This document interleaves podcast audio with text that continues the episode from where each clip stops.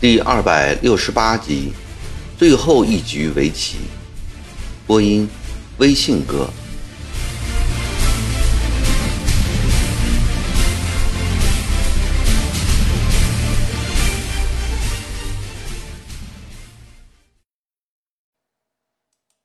这时，一个衙役进来，曾国藩吩咐他做了几个精致的菜，提一壶好酒来。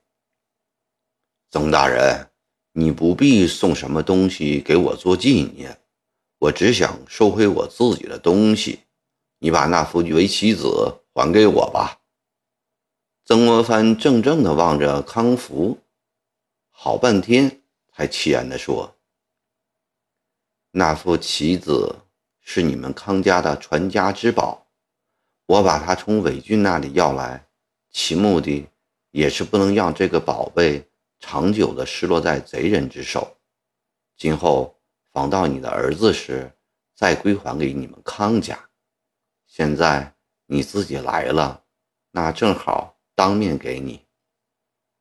说完，曾国藩颤巍巍地站起来，走到柜子边，拿出了一个黑色哈拉尼包包来。打开包包，眼前现出了那个离别多年的。紫檀香木云龙盒子，康福的心一阵跳动。曾国藩双手捧起盒子，郑重地说：“介人，这颗围棋终于又回到你的手里，我也了却了一桩心愿。”康福接过这盒棋子，酸甜苦辣一起涌上心头，一时不知说什么是好。曾国藩重新坐到躺椅上，心绪苍凉地说：“自从听李成典说你阵亡后，这些年来，我一直很少下围棋，偶尔下一两局，也从不用你的这一副。每当下棋时，脑子里就想起了你，尤其是那年洞庭湖上下的几局棋，记忆最深。”就好比发生在昨天一样，围棋应当还给你，但今天一旦还给你，我心里又感到丢失什么似的。既然，我害怕你今夜亲来督署主要棋子，其实是从此断掉你我十几年的情谊。介然，你说是不是啊？面前的这位哀求老头，竟完全应了那句“人之将死，其言也善”的老话。他怎么会有这样一副婆婆心肠？昔日那个杀金松龄、参陈启迈和李元度、斗何贵清的不可一世的湘军统帅的威灵之气到哪里去了？康福想着想着。不觉生发出一种怜悯之情来。这个糟老头子真的怕离死期不远了。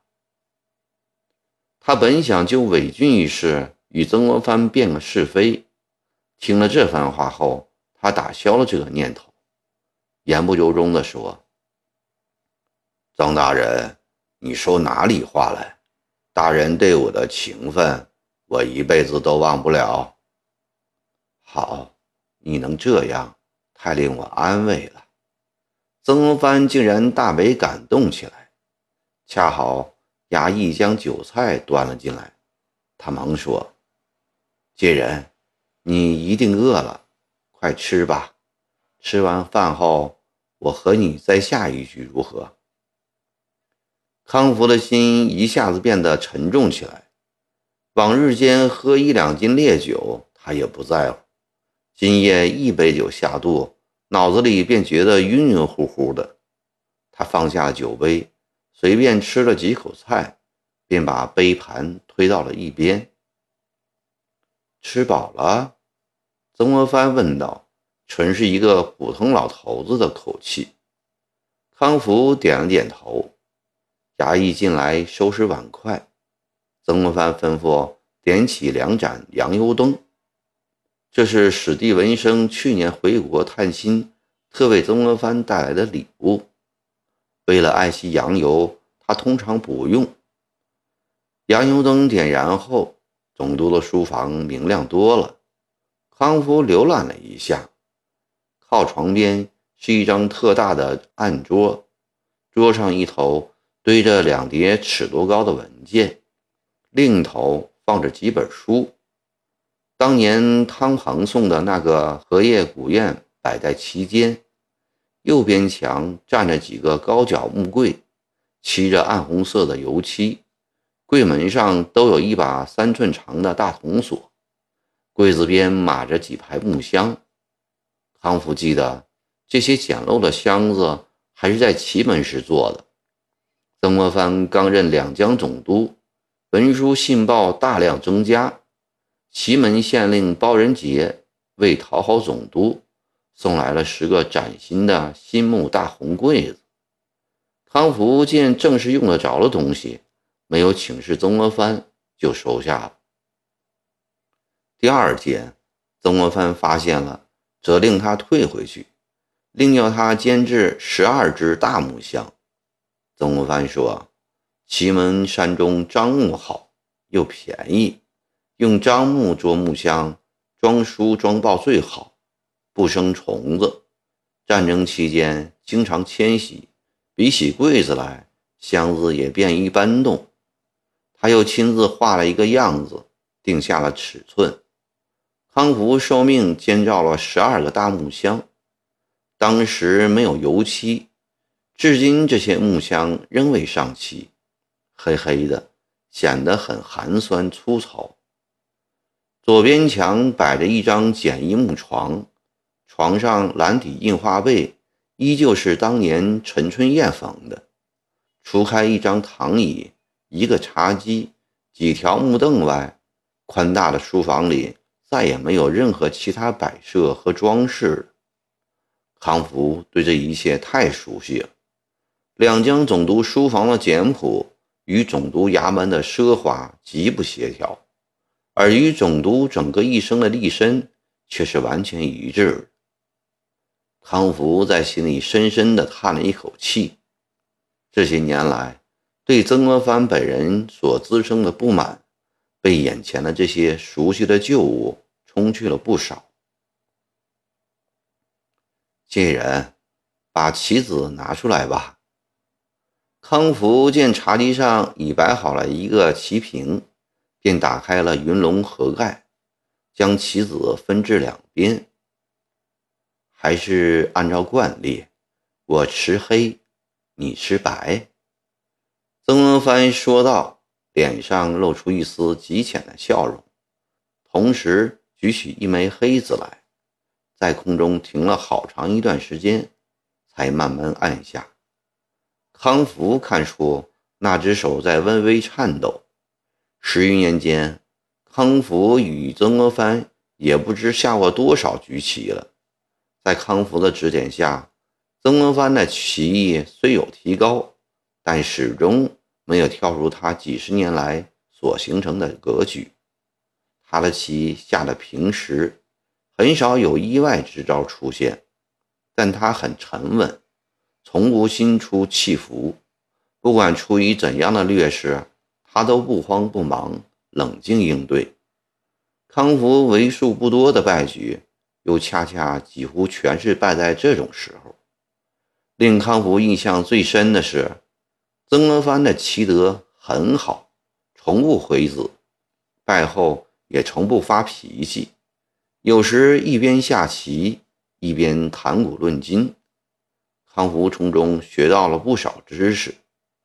他记得曾国藩在骑兵前曾两次对他说过“围棋赌术”的典故，他因而知道谢安是这个湘军统帅心目中最为钦佩的人物。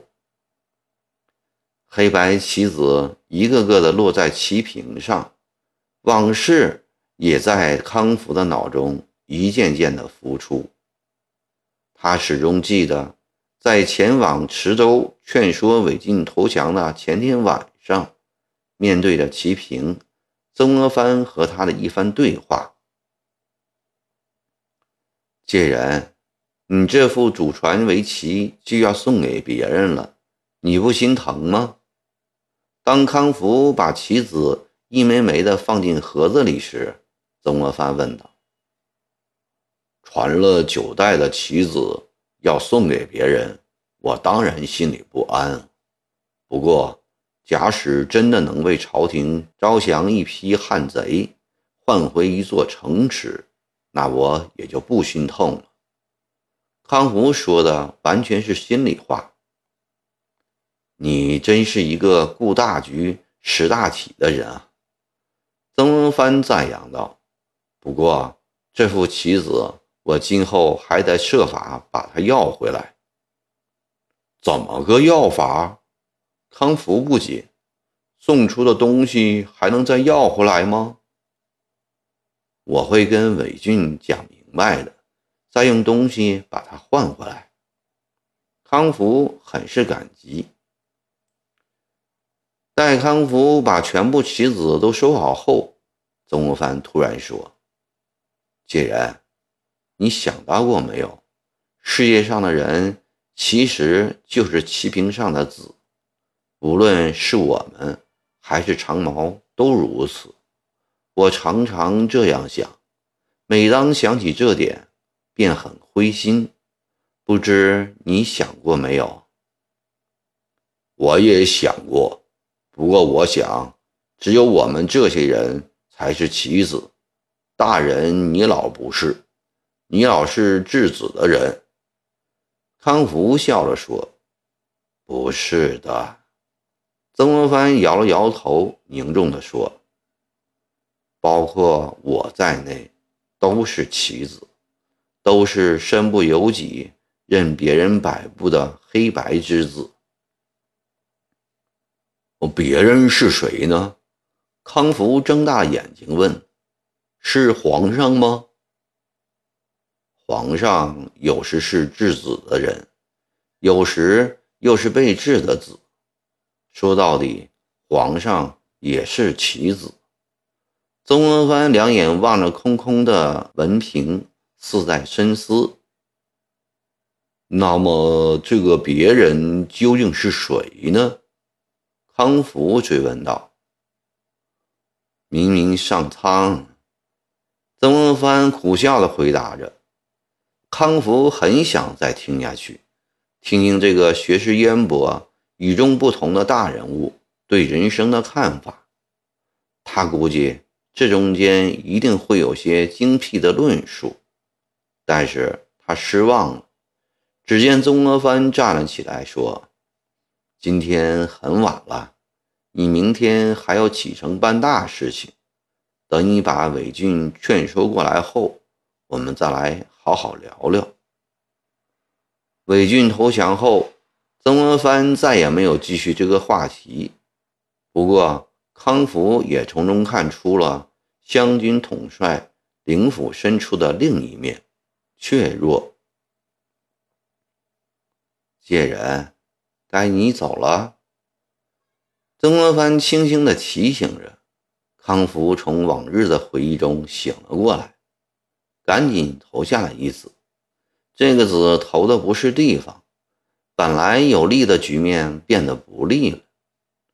康福今夜实在是没有心思下棋，他勉力下了几个子，逐渐的把局面挽回来了。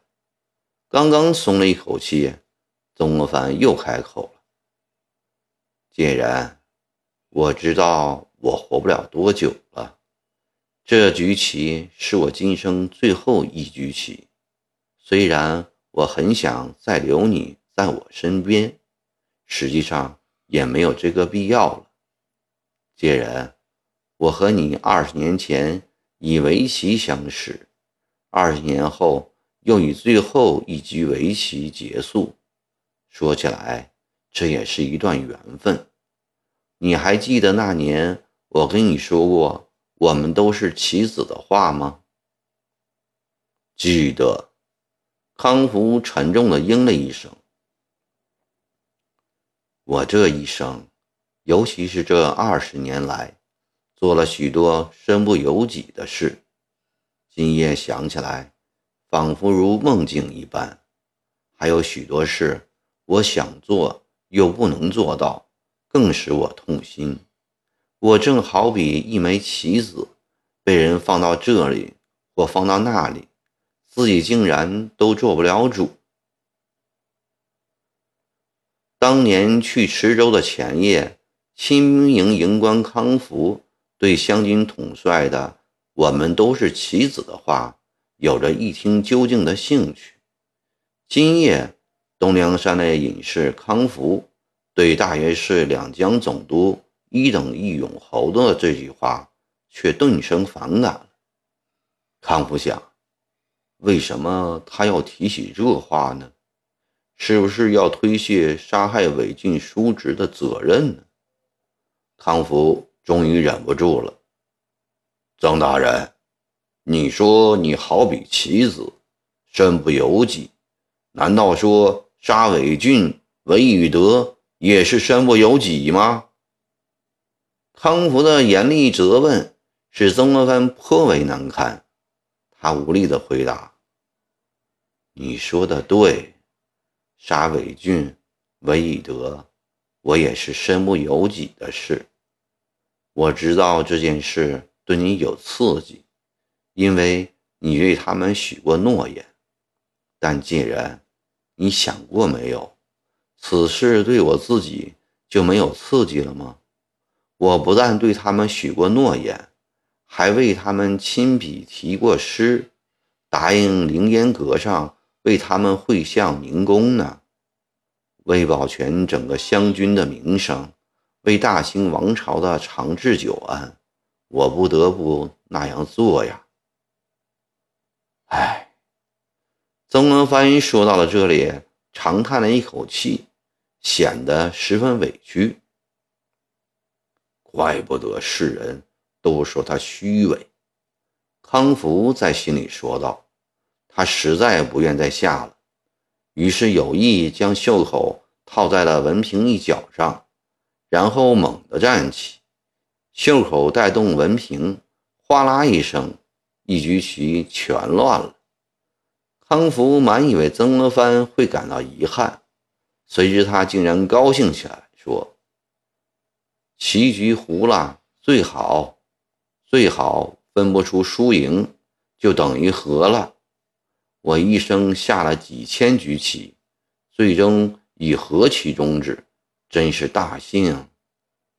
他用昏花的眼光望着康福，稍停片刻，又说：“贱人，这人世间还是应该以和为贵，以和为贵呀。”是的，应该以和为贵。康福出自内心赞同这句话，那我就把棋子收起了。收吧，收吧。曾国藩点点头。既然你今夜就睡在我这里，袁普去藩司衙门去了，明天会回来。你和他叙叙谈谈。前次他听说你还活着，专程去东梁山找你来。康福面无表情，他从随身包裹中取出曾国荃送的那条狐叶围巾，放到棋屏上，说：“往事如烟，早在我的脑子里消失了。我也不想再见九爷了。这条围巾是他上次在东梁山上留下来的。山野一人用不上这么贵重的东西。”明天九爷回来时，请大人代我送还给他。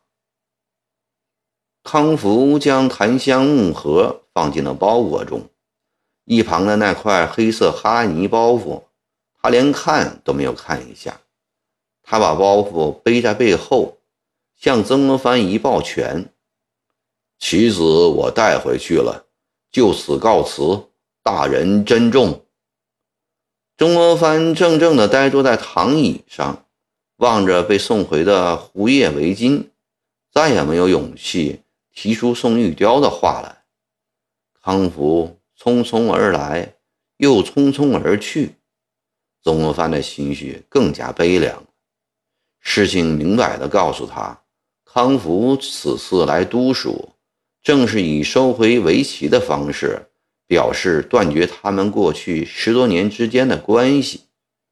他心里有一股巨大的落寞之感，好久才挤出一句话来：“贱人，你多多保重。”而这时。